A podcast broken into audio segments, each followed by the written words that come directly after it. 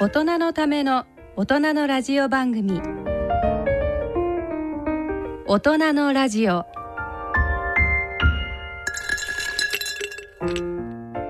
ご機嫌いかがですか？坪田和夫です。こんにちは西田邦弘です。こんにちは久保田恵里です。この時間はご機嫌をテーマにお送りしていますということでいよいよ12月になりました。本当なりましたね。でもあれですよね。この番組的にはいよいよって言わないで。まだまだ12月。あと1ヶ月楽しみまだ楽しめる。そうですね。ね。いうことですよね。はい。ということで。まあ本当ねうん。前回あニコラスさんになんかね三つ教えてもらっちゃったんでね。ちょっとねあの一ヶ月経って私も体が変わってるんじゃないかなと思う感じですね。そうですね。で先月先生先生どうですか変わいやいやそうですね。ちょっとちょっと腰腰のあ腰ね前より調子いいかもしれない、うん。立てる。身長伸びたんじゃないですか？立てる伸びた。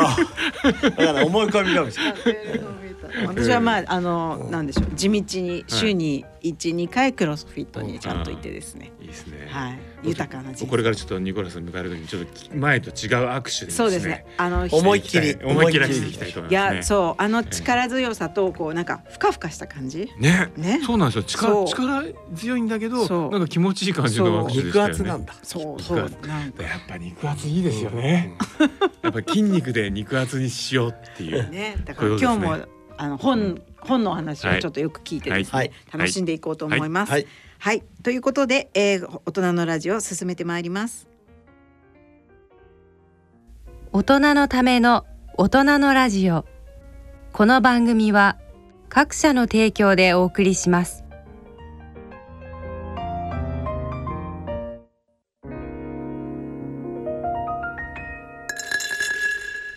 大人のラジオ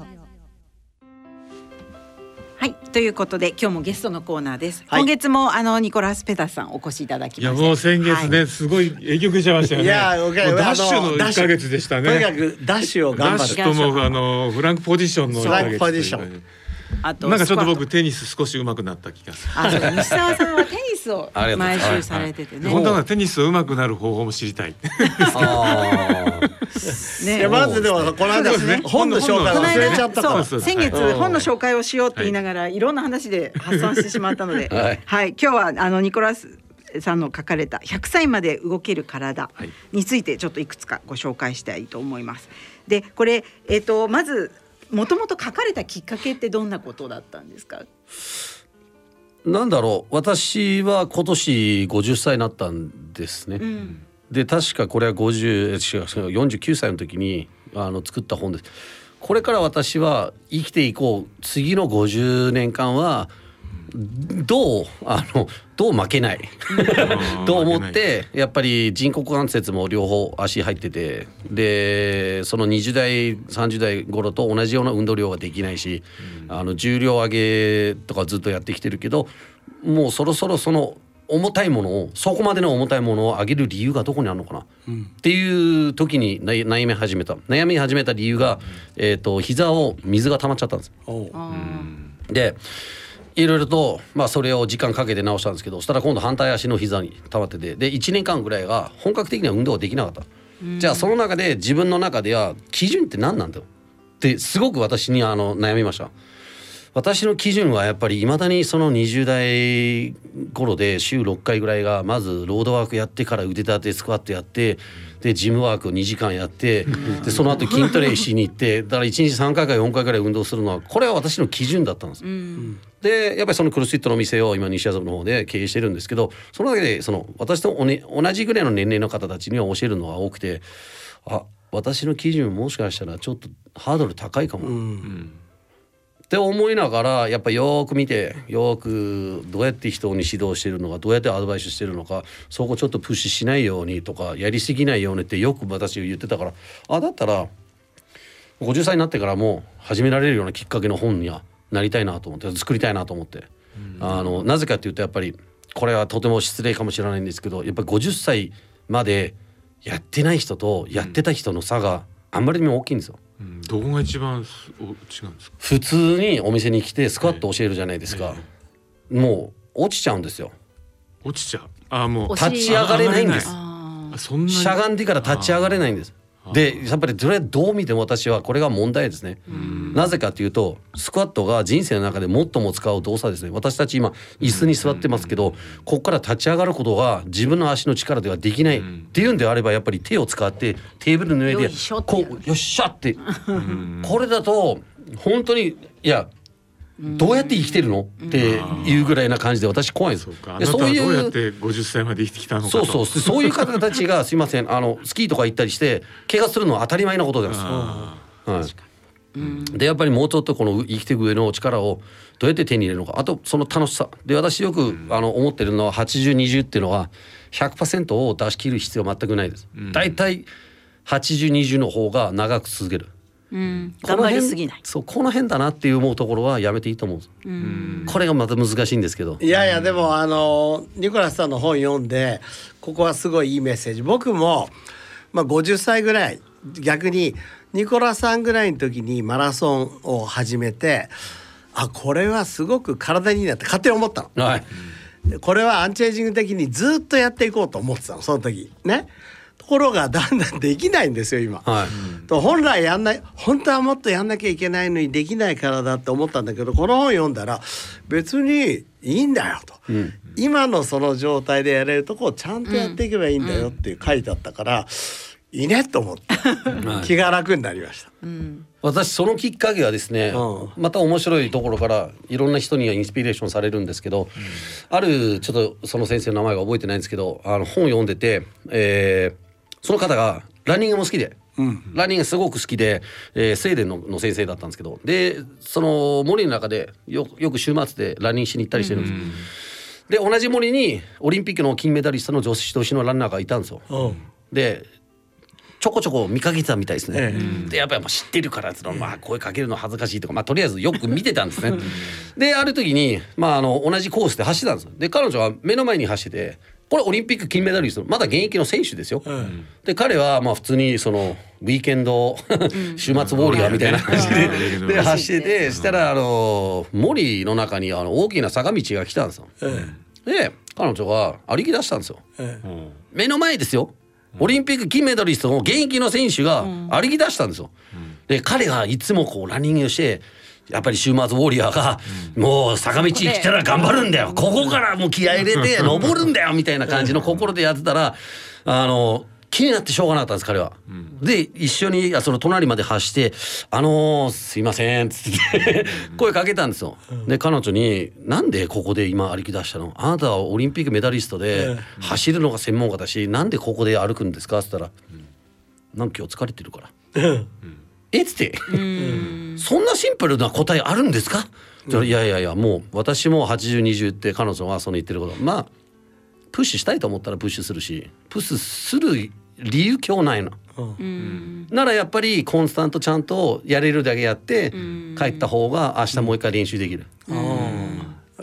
この本当にプッシュするだからもう絶対これをやろうっていうのは決めてなくて、はい。むしろ体と相談して決めてるの、はいそれ僕ねそれ先生できないです。できない。僕はあのね月間走行距離症候群っていうのにハマってたの。あしてますこれ？あ多分あのなんとなくわかります。いやだから月に150キロ絶対走りますとか決めてそれで僕腰悪くしたのこれだと思う、はい。すごいんですよ。例えばスキー合宿とかに行くわけですよね、でスキー一日して汗だくになってはい。運動して帰ってきてるじゃないですか、走ってないって言ってそこから2時間とか走ってる。バカだよね今から考えるちょっとおかしいこれはあの本当に良くないですね。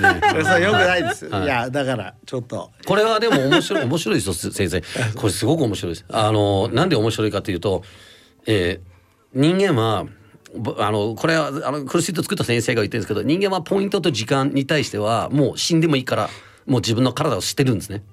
でポイントと距離とか時間っていうのがそのやっぱりどっかで気になってしょうがない。これを達成しないと気が済まない、まあそれさっきも言ってたけど、自分の基準はどこなんだ？うんでそれ決められた基準だったら私に合わないかもしれない。あなたに合わないかもしれないけど私はできるとそういうのが本当に体の言うことを聞きながらやらないと難しいです。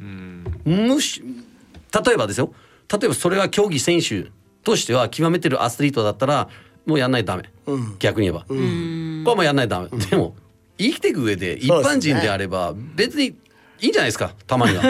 そういやだから今日はやりたくない。やいやいや非常に勉強だ生きていくための運動だもんね。そうですね、何も勝つためじゃないもんね。そうです。本当ですね。ね、でちょっとまた本の話に戻るとですね、これ運動の話だだけではなくて後半あのお食事のうんうん。ね。えー食事術なんかも書いてあって、で糖質は必ずしも悪者じゃない。これあたりね私たちもこのラジオで何回かプロコンを話してきたりしていますがなんかそういう話とかアップルサイダービネガーで体を整える、はい。今今これだってすごいあの アメリカで大ブームじゃないですか。そうですね。私はもう10年前から飲んでますけど、うん。あのなんだろう。えっ、とね腸のあのよく違うバクテリアガバクテリア腸内細菌、はい。をよくしてくれるんですよ。特に多分私たちはお酒が好きで多分飲んでると思います,、うんうんそうですね。私は少なくとも飲んでます。けども。なんでそれを朝と夜まあ夜じゃなくてもいいんですけど朝でそのアップルサイダービネガーで始まっちゃえばはい。少しはねはい。でもこれ綺麗にしてくれるんですよ。よ読ませていただいたら普通のいわゆるリンゴ酢、はい。あのアップルビネガーを水で割る、はい。つまりサイダーのこうシュワシュワしてる感じじゃないっはい。てことですよね。ただ普通の私は冷たい水が好きです。ええ。でそのリンゴ酢をちゃんと水で割ってはい。薄めて、それで飲む。そう。あれなんかなんで apple cider って言うんですかねあのアメリカでは。リンゴ酢は apple cider vinegar っていうん。あれはちゃんとあのアメリカで売ってるのはサイダーがブクブクブクブクいやただそういう名前ですあそういう名前のだけで、リンゴ酢ですじゃリンゴ酢を水で割ってただ飲んでるだけなのそうですああえてわた、うん、ちょっとこれもちょっとアンチエイジングにはつながるかもしれないんですけど、あの冷たいものをやっぱ体に入れるとやっぱ体脂肪は少しは燃え始める、あ朝の1の始まりなんですけどだへから私も朝1はあの冷たいお風呂入るんです。あまず体を目覚めすためにブワーンって。って確かに寒冷刺激は確実にあのいいですね。過食細胞も増や過して食脂肪をね燃冬やしますからね。もですか冬もじゃあ冷冷たいお水飲んで冷たいあのお水に入るんですか、はい。すごいな。でもそれはここで辛いですよ。そそれこそさっきの坪田先生の話じゃないですけど辛いからやめようってないんですかそれ？それはね癖になっちゃうんですよ。あちょっとでなんか気持も似てますね。ちいいから、むしろあの夏になるといつもあの冷たいお風呂を用意してるんですけど、えであの入れ替えたりしてるもちろん入れ替えたりしてるんですけどあれがね冷たくないんですよ夏になると。あーぬるくなっちゃうそうぬるくなるの。もうそれはもう寂しい。で氷入れるとか。でで本当は氷マシン買おうかと思ったんですよ。これ本当の話です。うちのジムに本当にアイスパーツが欲しかったんですよ。ちょっと置くところがなくて困ってるんですよ。でもアイスパーツを1日3分だけ入ると本当に体が震え出しまでは入れる勇気があるんであればん。これはまたねすごい若返るらしいんですよ。え最近でも花流行ってるサウナはどうですか？あのサウナであと水にこう飛び込むみたいな。それも気持ちいいですけど、ん。だ何の効果あるかわかんないですけど気持ちよさ以外にはでもあれね水あのスポーツのシーンなんかだと、はい。実際にあのこう冷冷却室みたいなところでガッと冷やして、あります。でそれでこう疲労とその熱中症症状をあの抑えるっていうのは実際ありますもんね。あありますあります。よよくでも本当にその、まあ、ボックシングでもだ打撃とかラグビーとかもみんなそういうちょっとしたコンタクトあるスポーツとかもあのやっぱり怪我するんですね。でアイシングして筋肉もみんなアイシングしてそしたらもう回復が確かに早いんですね。うん。はい確かにあれですよね。人ってこう服着て温める機会ってあるけど、はい。本気でひ冷やす機会ってそうそうないじゃないですか、考えてみると。ねえ寒い中にぼーっと立ってるってあんまり普通人はしないし。ねえでもあれって本当に水風呂入った後ってこう 体が燃えるような気持ちうんに気持ちっていうか感覚になりますよね。ちょっと違うんですけど、ね私はあのう？いやいやそその、うん。それと近いんですけどただちょっと違うだけだって、あのロシアに行ったことあるんですよ昔、ロシア行った時にマイナス40度でしたで飛行機から降りて外に出た時に涙が出たんですでなんかななんか入ったのかなと思って目触ってたら涙がもう凍っちゃって、うんですよね。それぐらい寒かったんですけど、そこでサウナに入ってでサウナあのロシアのサウナってのも叩かれるんですよいろんな葉っぱで。で水かけてポシティームでものすぐ汗かいた後にドアパッと開けて「飛び込め!」って言ってみんな男たちが裸であの湖みたいな。いや雪？雪？雪にこう2メーターぐらいの深い雪でそれでコロコロ回っててで立ち上がった瞬間ああのすごい体が熱くなったんですけどその時のこの水がシュワーみたいな感じで 溶けちゃってこの気持ちよさが人生の中で忘れられないんですよ。本当に良かったんです。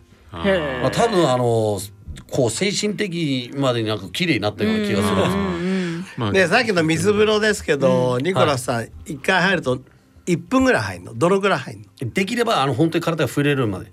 震えるまで。冷え切るまで。震えるまで入るの？で冬しかできないです。夏になるともうずっといられる。あ確かに。震えるまで入る？はい。ほうー本当の寒冷刺激ですね。いや一般的に言うと震えるぐらいまで入ると交感神経優位になりすぎちゃって、いわゆるサウナの時さっき久保田さんが言ったように、整えるっていうことができなくなっちゃうんだけどそこはいいんですか？いや全然その後にだってあったかいあのシャワーかければいいんです。私は、うん。あんまりシャワーしないんですよその後は。冷えたまんまでなんか体を動かしたいんです。またこっからもう早く乾かしてそうあの服を着て自分の力で温めたいんです、ええ。じゃあ本当の寒冷刺激ですねもそうだなね本当に面白い、ん。えーいろんなやり方あんだな。でも例えば日本でねその日式健康法って一時すごくあの支持を集めた健康法あるんですけど、はい。それやっぱ温冷浴って一つの基本なんですよ。やっぱり冷たい水とあのあったかいのを8クールぐらい繰り返すんですけど、はいはい。でその先生がいつも言ってたのはあの人間のこの体を考えた時にこの心臓のサイズは絶対全身にあの血は送れない。うんでその時にその温冷浴していくとこのあのちょうど動脈と静脈がこう入れ替わるあたりのところのポンプ機能が高まるって言ってたんですよね。うん末端のポンポンプ機能を高めるにはその温冷浴が一番いい。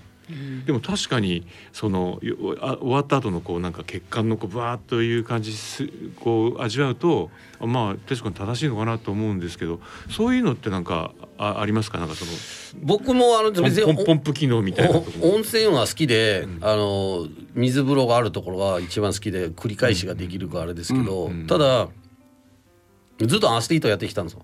でアスリートから言うのであれば試合前とかもそれやるとものすごいだるくなるんです。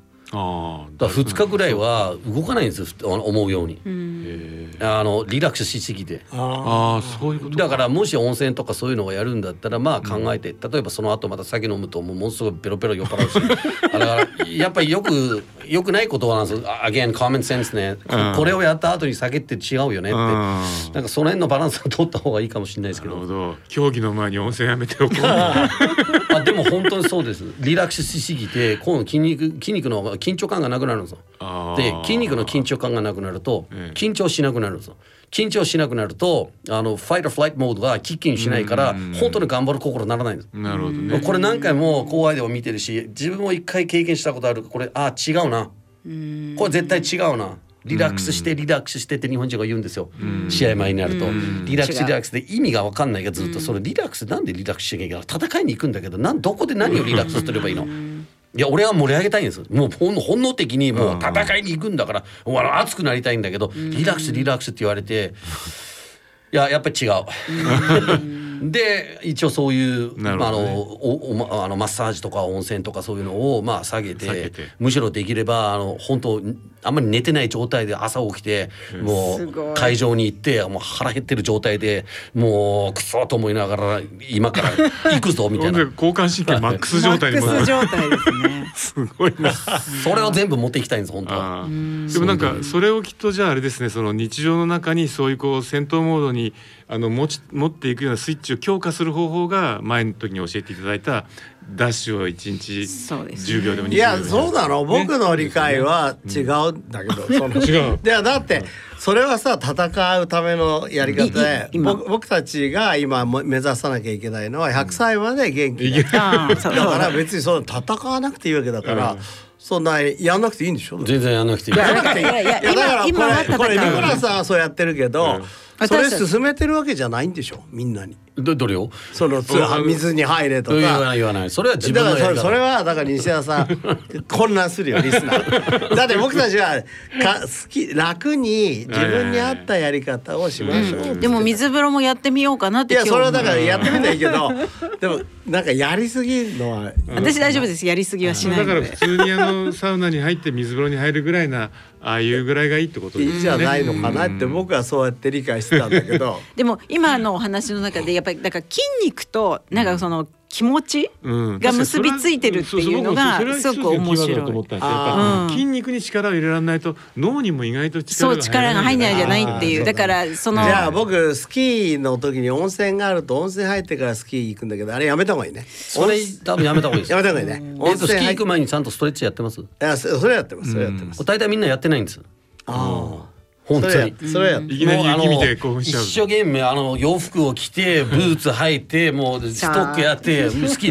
もうこの辺で大体みんな疲れてるさいやいやストレッチがなかったら怖くてできないからそれやるんだけど、でも今温泉入ってから行った方が体が柔らかくていいかなって思っていたけど、ん。それの方が事故が起きやすいかもしれない。と思います。ってことね。これ面白いんですよ。ゆるゆる。みたいな1920何年だかわかんないんですけど、オリンピック選手で水泳の大会オリンピックの中の水泳大会で一人あの帽子を忘れてる選手がいたんです、それまでウォーミングアップではコンセプトが世の中には存在してなかったんです、であやばいしまったまあ水着だかななんか忘れてるわけね、でホテルまでダッシュして、戻って着替えてギリギリ間に合ってでゴーっつってバーッと泳いだらもう世界あの記録を出したんですよね。へで何が違ったんですか？今まで。こんな早く泳いだことないじゃないですか」とか突っ込まれたりして「いやわかんないですけどあのホテルまでダッシュして戻ってきたらめちゃくちゃ体温まってたんですよ」これでウォーミングアップが大切さが分かったんですよ。